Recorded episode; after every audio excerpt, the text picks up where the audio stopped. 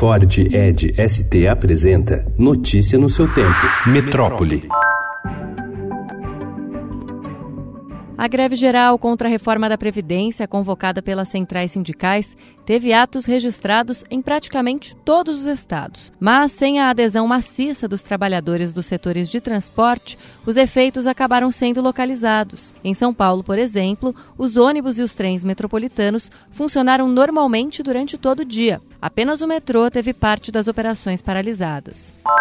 No Rio de Janeiro, a multidão que se aglomerou na Igreja da Candelária no início da noite chegou à Central do Brasil. Houve um pequeno tumulto pela explosão de fogos de artifício. Já perto da estação, na Avenida Presidente Vargas, manifestantes e policiais entraram em confronto e o tumulto foi dispersado com bombas de gás. Subiu para sete o número de mortes após as fortes chuvas que atingiram o Grande Recife anteontem. Ainda há três desaparecidos.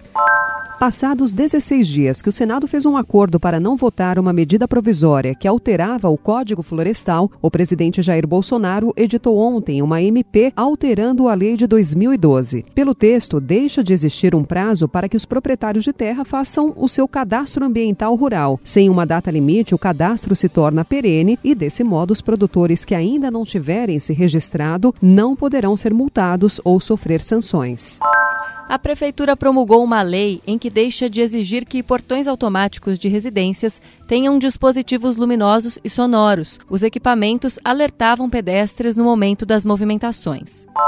O presidente Jair Bolsonaro classificou como completamente equivocada a decisão do Supremo Tribunal Federal de criminalizar a homofobia no país. A decisão do Supremo, com todo o respeito que eu tenho aos ministros aqui, é completamente equivocada. Além de estar legislando, está aprofundando a luta de classes. Já a Procuradora-Geral da República, Raquel Dodge, elogiou o entendimento dos ministros. Notícia no seu tempo. É um oferecimento de Ford Edge ST, o SUV que coloca performance na sua rotina até na hora de você se informar.